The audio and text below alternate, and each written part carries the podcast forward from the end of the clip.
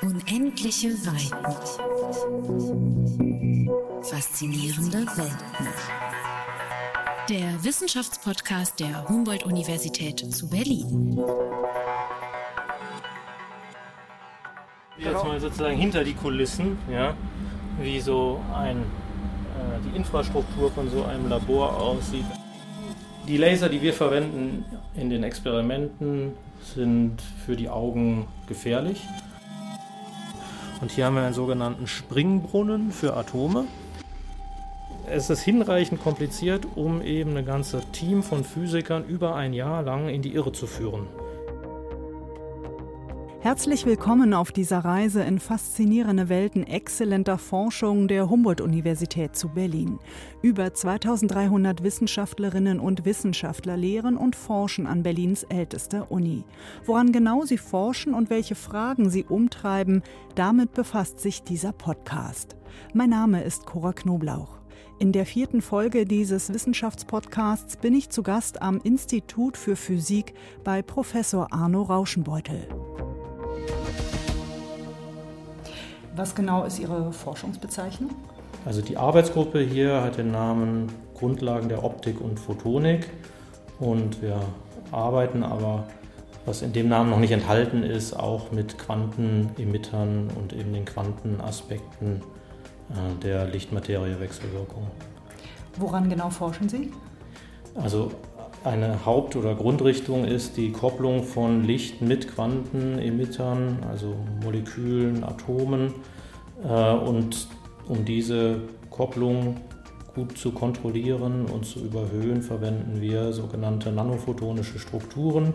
Das sind also Glasfasern, in denen das Licht sehr stark eingeschnürt wird und dadurch eben sozusagen fokussiert wird und gekoppelt werden kann an Atome und Moleküle. Woran sind Sie zuletzt gescheitert? Ich würde sagen, meinen Übergang von Wien nach Berlin so zu gestalten, dass alle Involvierten dabei glücklich waren. Und welches Problem haben Sie kürzlich gelöst? Also ist es so, dass wir auf Überraschungen gestoßen sind in der letzten Zeit beim Versuch, Systeme zu realisieren, von denen wir glaubten, wir hatten sie verstanden. Das heißt also, die Lösung der Probleme hat uns auf weitere Fragen gebracht und die haben halt weitere Erkenntnis gebracht. Also haben überraschende Resultate gefunden, die uns ganz neue Richtungen vorgegeben haben. Vor wenigen Monaten ist Arno Rauschenbeutel mit einem Team aus Forschern und Studenten von der TU Wien nach Berlin an die Humboldt-Universität gezogen.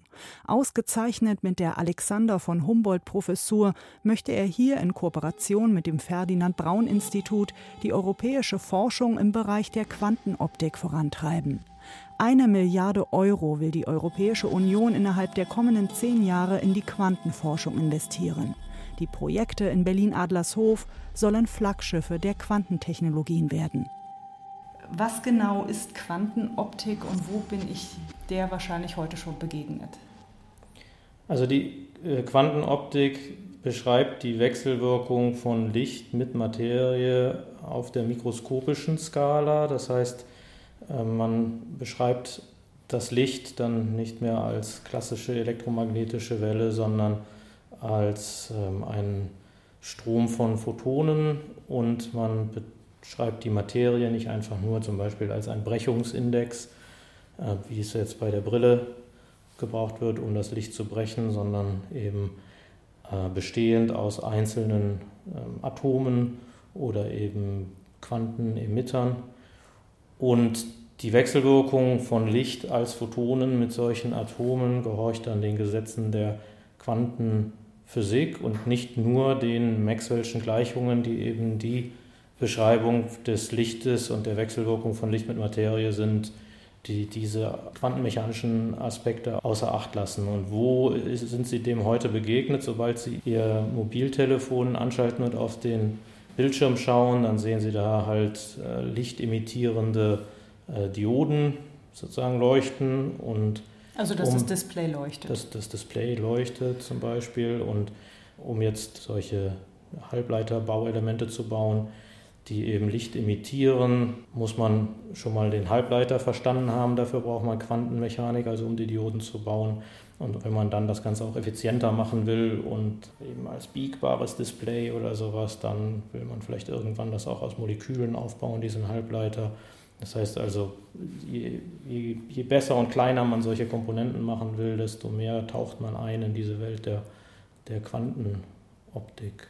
Das heißt, man brauchte Experten wie Sie, um dieses faltbare Handy, was jetzt auf den Markt kommt, zu bauen? Also die Experten sind dann aus dem Spiel äh, wenn die Grundlagenforschung zu Ende ist. Und dann treten eben die Ingenieure als Experten auf, die dann dafür sorgen, dass das Ganze in großen Mengen produzierbar hergestellt wird. Aber klar, also man braucht erstmal Verrückte, die mit Funken spielen im Keller von irgendeinem Labor in Bonn, damit man dann irgendwann einen Sendemast aufstellen kann und Radiowellen imitiert. Und Sie sind auch so ein Verrückter, der mit Funken spielt im Labor? So, so, so, ungefähr, ja. Also es ist halt erst einmal bei uns Grundlagenforschung, die betrieben wird, aber ich bin unter anderem auch deshalb nach Berlin gekommen, äh, weil es hier für mich jetzt die Möglichkeit gibt, zumindest einen Schritt weit in die Richtung der technischen Anwendung der Effekte zu gehen. Das Team Rauschenbeutel schickt Licht durch Glasfasern, die 100 mal dünner sind als ein menschliches Haar. Der Effekt? Das Licht findet nicht mehr genug Platz in der Faser und hängt über diese ultradünne Glasfaser hinaus. Doch das Licht ist nicht alleine. Atome sind an das Licht gekoppelt. Und wenn wir es jetzt noch richtig machen, dass wir zum Beispiel Atome so nah an die Glasfaser bringen, dass das Licht daran koppeln, aber nicht so nah, dass die Atome durch die eigentlich durch die Anwesenheit der Glasfaser gestört werden, ähm, dann können wir eben die Wechselwirkung der Atome mit dem glasfasergeführten Licht wirklich äh, kontrollieren auf der quantenmechanischen Ebene. Also die Atome fühlen sich so, als wären sie im freien Raum und ungestört, aber sie wechselwirken eben mit geführtem Licht in Glasfasern und das ermöglicht uns eben diese glasfasergeführten Signale an Quantenemitter zu koppeln und dann eben auch quantenmechanisch zu verarbeiten. Können Sie mir das zeigen? Das Experiment dazu kann ich Ihnen zeigen und ich kann Ihnen auch die Maschine zeigen, mit der wir solche ultradünnen Glasfasern herstellen.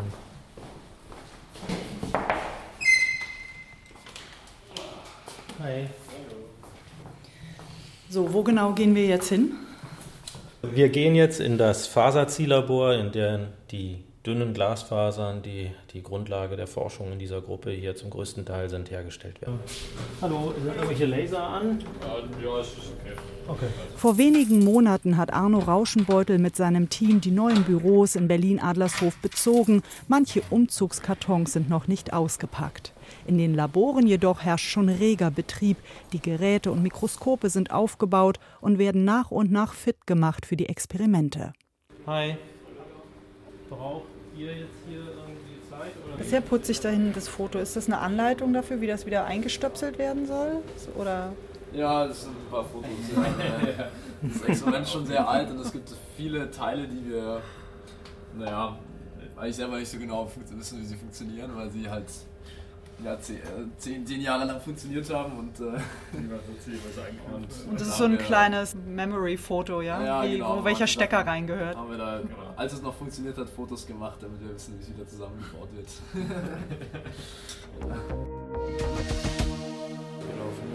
also wir sind jetzt hier in einem Labor, das Sie frisch bezogen haben. Genau, wir sind jetzt hier vor kurzem eingezogen und haben unsere Geräte inzwischen schon in Betrieb genommen. Und hier sehen Sie jetzt zum Beispiel eine unserer zwei Faserziehanlagen, die es uns erlauben, Standardglasfasern durch Erhitzen und Langziehen, wie ein Kaugummi sozusagen, zu einem sehr dünnen Glasfaden zu ziehen, der dann 100 mal dünner ist als ein menschliches Haar. Aber sehen kann man den mit bloßem Auge dann ja sicherlich nicht mehr, oder? Äh, wenn Sie sich ein bisschen Mühe geben, sehen Sie auch einen so dünnen Faden. Das ist vielleicht so ein bisschen ein Missverständnis, was man auch als Studierender der Physik dann haben kann, dass man glaubt, was dünner ist als die Wellenlänge des Lichtes, kann man nicht sehen. Äh, man kann es halt nicht scharf sehen, aber wenn Licht reflektiert wird von so einem dünnen Faden, äh, dann sehen Sie das Licht sehr wohl. Tatsächlich ist es so, dass Spinnen zum Beispiel verschiedenste Spinnenfäden weben können und dass die dünnsten Spinnenfäden auch so dünn sind wie die Glasfasern, die wir hier machen. Und trotzdem, wenn Sie die im Sonnenlicht sehen, sehen Sie die so ein bisschen äh, schillern oder glitzern. Und das ist eben das Licht, was daran reflektiert wird. Ja. Hält man diese 500 Nanometer dünne Glasfaser vor einen dunklen Hintergrund und lässt etwas Licht darauf scheinen, kann man sie tatsächlich mit dem bloßen Auge sehen. Warum machen Sie das? Also warum soll die so dünn sein, dass ich sie gerade so noch erkennen kann? Wenn wir jetzt solches Licht mit einer Wellenlänge von eben grob einem Millionstel Meter durch eine Glasfaser durchschicken, die weniger als ein Millionstel Meter Durchmesser hat, dann passt das Licht sozusagen nicht mehr in diese Glasfaser ganz rein. Und was das passiert heißt, dann mit dem Licht? Das, das Licht hängt dann ein bisschen aus der Glasfaser raus. Das heißt aber nicht, dass das sozusagen verloren geht, also dass es jetzt in den Raum rausgestreut wird, und, äh, sondern es wird entlang der Glasfaser geführt. Es ist weiter geführtes Licht. Und wenn diese Glasfaser jetzt, wenn das Licht zum Beispiel von dieser Seite in die Glasfaser reinläuft und in diesen ganz dünnen Bereich eingekoppelt wird, auf der anderen Seite wieder auf die dicker werdende Glasfaser trifft, verschwindet das auch wieder im Kern und wird dann wieder im Kern der Glasfaser geführt wie normale Lichtsignale. Aber in dem Bereich, wo sie so dünn ist, hängt das Licht eben ein bisschen aus der Glasfaser raus. Das ragt dann nur so ein Zehntel Millionstel Meter aus der Glasfaser raus, aber das ist weit genug, damit wir eben da Atome oder Moleküle ankoppeln können. Sie sagen Sie, dass äh, das Licht wird an dieser Glasfaser entlang geführt. Mhm. Ich stelle mir das ein bisschen vor wie so ein Regentropfen, den man zum Beispiel an, einen Bindfaden an mhm. einer so Rinne anknüpft, dann würde genau. das Wasser an diesen so, Faden runterlaufen, so, richtig? So, so, bildlich kann man sich das so ähnlich vorstellen, dass sie jetzt da so einen Bindfaden haben und das Wasser wird auch ein bisschen im Bindfaden sein, aber es hängt halt auch ein bisschen draußen. Aber äh, selbst wenn sie den Bindfaden jetzt so ein bisschen schief hängen, wird das Wasser weiter an dem Bindfaden laufen und so ist das hier auch. Tatsächlich das Bild vom Bindfaden können wir jetzt auch noch dann benutzen, um zu sagen, was passiert jetzt, wenn ich das zu stark biege. Nicht? Also wenn der Bindfaden dann eine zu starke Biege macht, dann wird das Wasser da einfach runtertropfen. So ist es hier auch. Also wenn Sie jetzt diese Glasfaser, diese ganz dünne Glasfaser zu stark biegen, dann schafft die das nicht mehr, das Licht um die Ecke zu biegen. Und das Licht wird dann geradeaus weiterlaufen aus der Glasfaser. Das Forscherteam von Arno Rauschenbeutel koppelt an das glasfasergeführte Licht sogenannte Quantensysteme. Die werden an die ultradünnen Glasfasern angelagert, um dann mit dem Licht in der Glasfaser in Wechselwirkung zu treten. Mehrere Atome werden hintereinander entlang der Glasfaser aufgereiht. Dadurch entsteht ein sogenanntes optisch dichtes Medium. Das Licht bleibt in den Atomen stecken und die Atome können das Licht für eine Weile speichern. Eine Technik, die für Geheimdienste sehr interessant ist. Also der, der Clou bei der Quantenkommunikation oder Quanteninformationsübertragung ist jetzt nicht so sehr, dass sie nachher eine SMS übertragen, sondern dass sie im Prinzip in der Lage sind, diese SMS abhörsicher zu übertragen. Das heißt also, die Quantenkommunikation ermöglicht ihnen einen sogenannten Quantenschlüssel zu generieren, um die ähm, SMS zu verschlüsseln und sie sind sich sicher bei der Quantenkommunikation, dass dieser Quantenschlüssel nur ihnen und dem Kommunikationspartner bekannt ist und nicht abgehört wurde. Und das ist halt ein, also dieses Wissen, ich weiß, dass dieser äh, Schlüssel, mit dem ich meine Nachricht verschlüssel, nicht abgehört wurde, den haben sie in der klassischen Kommunikation ja nicht. Sie können nie sicher sein, dass nicht irgendjemand irgendwann äh, auf das wie auch immer Sie es jetzt übertragen, sage ich jetzt mal, selbst wenn Sie das im Aktenkoffer auf ein Blatt Papier äh, schreiben, den zumachen und an der Hand äh, festketten mit einer Handschelle, dann können, sind Sie immer noch nicht sicher, dass nicht irgendwann jemand sich das angeschaut hat. Und bei der Quantenkommunikation kann man eben diesen Schlüssel auf eine Art und Weise übertragen, der ähm, die ermöglicht, dass Sie wissen, ob der ein, ein Lauscher in der Leitung war und den Schlüssel abgehört hat oder nicht. Hat sich schon irgendeine Regierung oder das FBI bei Ihnen gemeldet? Also bei mir jetzt nicht, weil ich nicht äh, in der Zeit äh, wichtig genug war, in der diese Sachen erfunden wurden. Aber tatsächlich weiß ich, dass eben die Leute, die sich äh, zu der Zeit, als die Quantenkommunikation dann in aller Munde war und überhaupt erfunden wurde, sehr wohl getroffen haben oder befragt wurden von den entsprechenden Geheimdiensten Und ähm, es ist natürlich, sind das auch Forschungsprogramme, die von militärischen Forschungseinrichtungen auch bezahlt werden bzw. durchgeführt werden. Ja. Aber Ihr Institut hier nicht? Ich habe keine Militärforschung bzw. werde nicht gefördert von, von Militärforschungsförderungsorganisationen, aber nicht wenige meiner Kollegen haben Grants von zum Beispiel den amerikanischen Förderorganisationen, die eben dem Militär zugeordnet sind. Sie sagten, dass Sie äh, viele Experimente gemacht haben, die Sie dann zu ganz anderen Fragen geführt haben. Ja. Haben Sie dann ein aktuelles Beispiel? Na, also wenn wir jetzt gerade hier stehen, dann haben wir eben diese, äh, dieses System, gekoppelte System von Atom plus diesem Resonator hier spektroskopiert. Das heißt also, wir haben uns angeschaut, bei welchen Lichtfrequenzen absorbiert das System jetzt Licht. Und äh, das Spektrum, was wir da gesehen haben, war im quantitativen Widerspruch zu den Vorhersagen der Theorie, die seit 25 Jahren angewendet wurde, um dieses System zu beschreiben. Das heißt also, wir haben zwei äh, Anregungsfrequenzen gesehen, bei denen das System Licht absorbieren kann. Und äh, tatsächlich hat die Theorie vorhergesagt, dass es drei solche Resonanzen äh, gibt. Und da haben wir lange dran zu knabbern gehabt, bis wir dann äh, verstanden haben, weshalb das anders aussieht, als die Theorie vorhersagt. Und sind dabei dann äh, darauf gestoßen, dass die Wechselwirkung von Licht und Atomen auch ganz anders ablaufen kann, als wir es uns vorgestellt haben. Das heißt, die Theorie war gar nicht so ganz richtig? Äh, die Theorie war, hat sozusagen einen Aspekt des, des Lichtes, wie es in solch einem Resonator vorliegt, äh, nicht betrachtet. Und es gibt Spezialfälle, in denen die Theorie richtig ist, aber in dem wahrscheinlichsten Fall, in dem solche Experimente durchgeführt werden, war die Theorie einfach falsch. Ja. Hier ist diese äh, sind diese Spektren gemessen worden, also sind, sind diese Beobachtungen gemacht worden, die dann zunächst einmal nicht vereinbar schienen mit der the gängigen Theorie der Beschreibung der Wechselwirkung von Licht mit Atomen äh, in, in solchen Resonatoren. Das heißt also, hier haben wir äh, eine Beobachtung gemacht, die wir uns nicht erklären konnten und wo wir dann auch über ein Jahr lang eben im Dunkeln getappt sind, um das beschreiben zu können. Ähm, dann kam eben die zündende Idee, also das was da passiert ist, ist, dass ich in Urlaub gegangen bin, das ist ganz wichtig, und dass dann äh, der Doktorand und der Postdoc, die an dem Experiment gearbeitet haben, dann während der Zeit noch dann die zündende Idee gehabt haben und gesagt haben, das könnte an diesem Effekt liegen und das war es dann tatsächlich. Und wir konnten dann auch Experimente machen, die belegt haben, wo die Abweichung ist und wo sie herkommt von der Theorie und dass eben wir jetzt sozusagen, dass die Beschreibung der Wechselwirkung von Licht mit Atomen erweitern mussten um einige Aspekte, um jetzt in dieser speziellen Situation das zu verstehen.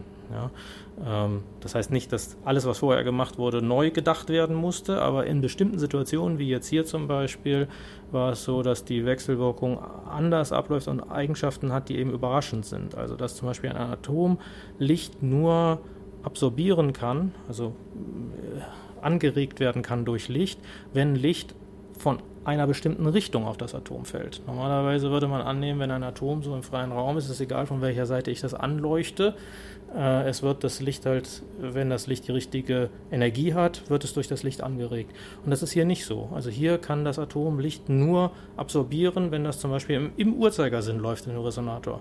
Und wenn ich das gegen den Uhrzeigersinn laufen lasse im Resonator mit der gleichen Frequenz, also ich ändere nichts, außer dass ich sozusagen den Film rückwärts laufen lasse, ja, dann kann das Atom das Licht nicht absorbieren. Und, Und das, warum nicht? Das liegt daran, weil das Licht eben jenseits nur von dieser Welleneigenschaft, äh, also Frequenz und Phase, auch noch eine Polarisation hat. Und normalerweise im freien Raum können Sie diese Schwingungsrichtung des Lichtes unabhängig von der Propagationsrichtung des Lichtes wählen. Das können Sie durch sogenannte Polarisationsfilter. Sie kennen vielleicht polarisierende Sonnenbrillen, die lassen eben nur Licht von einer bestimmten Schwingungsrichtung durch. Und jetzt ist es so, dass Atome eben dann eine innere Struktur haben, die dazu führt, dass sie unterschiedlich mit Licht wechselwirkt, wirken, welches sich jetzt im Uhrzeigersinn oder gegen den Uhrzeigersinn dreht und damit kann ich eine Situation erzeugen oder hier liegt diese Situation vor, wo das Atom dann eben Licht nur absorbiert, wenn es im Uhrzeigersinn im Resonator umläuft und damit eben eine Polarisation hat, die sich gegen den Uhrzeigersinn dreht. Also es ist, ein, es ist, hinreichend kompliziert, um eben ein ganzes Team von Physikern über ein Jahr lang in die Irre zu führen. Sie wurden vor gut einem Jahr mit der Alexander von Humboldt Professur ausgezeichnet und der Namensgeber feiert ja gerade seinen 250. Geburtstag, beziehungsweise wird gefeiert mit mhm. zahlreichen Veranstaltungen. Wo hätte Alexander von Humboldt Ihre Erkenntnisse gut gebrauchen können? also mit seinem Bruder vielleicht noch, der, äh, der, der, sich freut darüber, dass äh, eben hier die Ausbildung und die Forschung einhergingen und eben Doktoranden, die hier ausgebildet wurden, dann auf neue Physik getroffen sind. Aber was Alexander jetzt damit angefangen hätte. Also Alexander brauchte keine Quantenphotonik. Ich glaube, der ist glücklich gewesen ohne Quantenphotonik, ja. Können Sie eigentlich im Alltag durch die Welt gehen, ohne ständig äh, Licht und Atome zu sehen? Ja, die ganze, also ich sehe Licht und Atome zwar wie jeder Mensch, äh, aber ich mache mir dabei nicht aktiv Gedanken über die mikroskopische Wechselwirkung des Lichts mit den Atomen, die mich umgeben. Letztlich ist die Alltagswahrnehmung liegt ja außerhalb der, der Quantenwelt. Das heißt, für, wir leben wenn ich das so sagen soll, oder unsere Wahrnehmung ist in der klassischen Welt. Das heißt, wir sehen halt äh, klassische Wellen und wir befinden uns nicht an zwei Orten gleichzeitig und die, die Quanteneffekte, die wir jetzt erforschen oder ausnutzen, sind jetzt nichts, was bei mir omnipräsent irgendwie mitschwingt. Es ist aber schon so, dass ich äh, nicht durch die Welt gehen kann, ohne mich zu fragen, wie Dinge funktionieren um mich herum oder mir Gedanken darüber zu machen, warum irgendwas so ist, wie es ist. Der Begriff, das ist ja ein Quantensprung, ist zwar ein bisschen aus der Mode gekommen, aber immer noch berichten Menschen ja von dem angeblichen Quantensprung, der ihnen gelungen ist. Ähm, zucken Sie da innerlich immer ein bisschen zusammen, wenn Sie dann dieses Sprachbild hören? Nee. Also das finde ich ganz, ist eine interessante Frage, weil dann sagt, sagt manchmal sagen, kommt dann als Antwort, aber der Quantensprung ist der kleinste mögliche Sprung, den man machen kann, aber das, das sehe ich nicht so, weil äh, der Zustand des Systems, was einen Quantensprung durchführt, vorher und nachher, ist in der Sprache der Quantenphysik orthogonal. Das heißt? Und das heißt, die ähm, beiden Zustände schließen sich vollständig aus. Also sie könnten nicht unterschiedlicher sein. Ja? Und in dem Sinne kann ich auch bei einem Quantensprung sagen, dass eine große Änderung durchgeführt worden ist. Nur weil der Austausch der Energie, die bei dem Quantensprung aufgenommen oder abgegeben wird, eben der bei diesem System kleinsten Energie entspricht, heißt das nicht, dass nicht der Effekt dieses Quantensprungs dramatisch sein kann. Und für ein Atom ist es sozusagen ein dramatischer Effekt. Ob es angeregt ist oder im Grundzustand ist, könnte nicht unterschiedlicher sein. Meine letzte Frage, welches Problem möchten Sie so schnell wie es geht lösen? Im Augenblick was mich umtreibt, ist schon eine bessere Kiste für Licht zu bauen als die, die wir jetzt haben im Augenblick. Also wir speichern Licht in sogenannten optischen Resonatoren und ich beschäftige mich eigentlich seit meiner Doktorarbeit schon damit, Licht oder Mikrowellen in Kisten einzusperren und dann mit Atomen wechselwirken zu lassen. Und ähm, der Fortschritt ist interessanterweise gar nicht so sehr auf der Quantenphysik-Seite limitiert, sondern es ist äh, zu einem großen Teil eben die Qualität der Resonatoren, also die Fähigkeit, das Licht in einem Ort festzuhalten und zu konzentrieren. Und da hoffe ich, dass wir hier gemeinsam mit dem Ferdinand Braun Institut eine bessere Kiste für Licht bauen können. Vielen Dank, Herr Rauschenbacher. Danke Ihnen. Unendliche Weiten. Faszinierende Welt. Der Wissenschaftspodcast der Humboldt-Universität zu Berlin. Alle vier Wochen neu.